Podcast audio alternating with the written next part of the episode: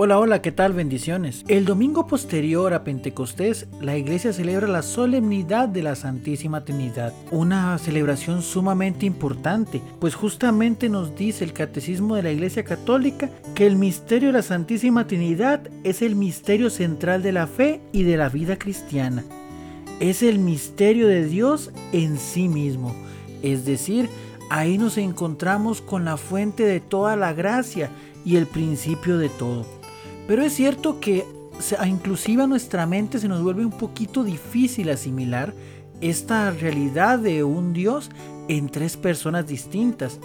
Pero independientemente de la dificultad que esto implica, incluso justamente tenemos santos de la gran sabiduría de San Agustín, quien a pesar de su gran conocimiento, pues se le hacía imposible entender todo este contexto y todo este misterio,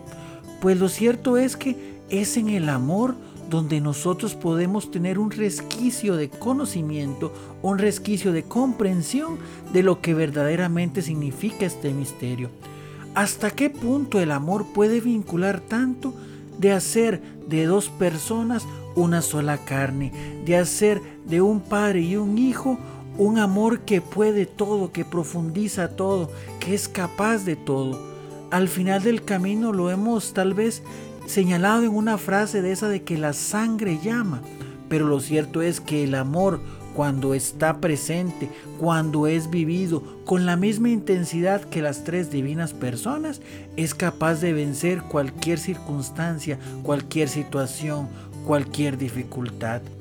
Por eso es lo primero que debemos de comprender, el amor creador, el amor sanador, el amor santificador, el amor purificador, es aquel que justamente nos permite enfocarnos en el gran valor de esa Trinidad, de ese Dios que como lo decía inclusive la primera lectura del libro justamente el Deuteronomio, nos recordaba que tenemos un Dios completamente cercano, un Dios que lucha nuestras batallas, un, un Dios que camina con nosotros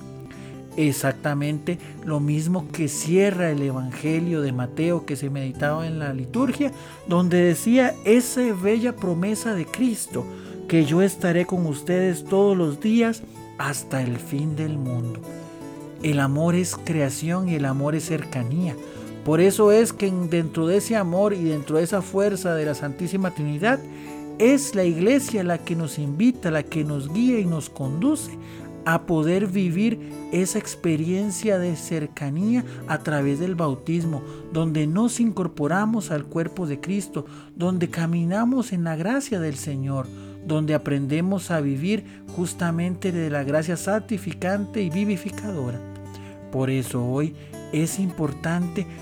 humarnos en el amor, más en estos momentos de dificultad, donde a través de esta pandemia y diversas crisis que vivimos en el ser humano, la crisis de la deshumanización, de la despersonalización, donde obviamente estamos más cercanos en las redes sociales, pero nos hemos ido alejando del valor de la persona, donde en el amor encontramos la dignidad y donde justamente por esa experiencia en la que nos abrimos a esa gracia santificante, la Santísima Trinidad,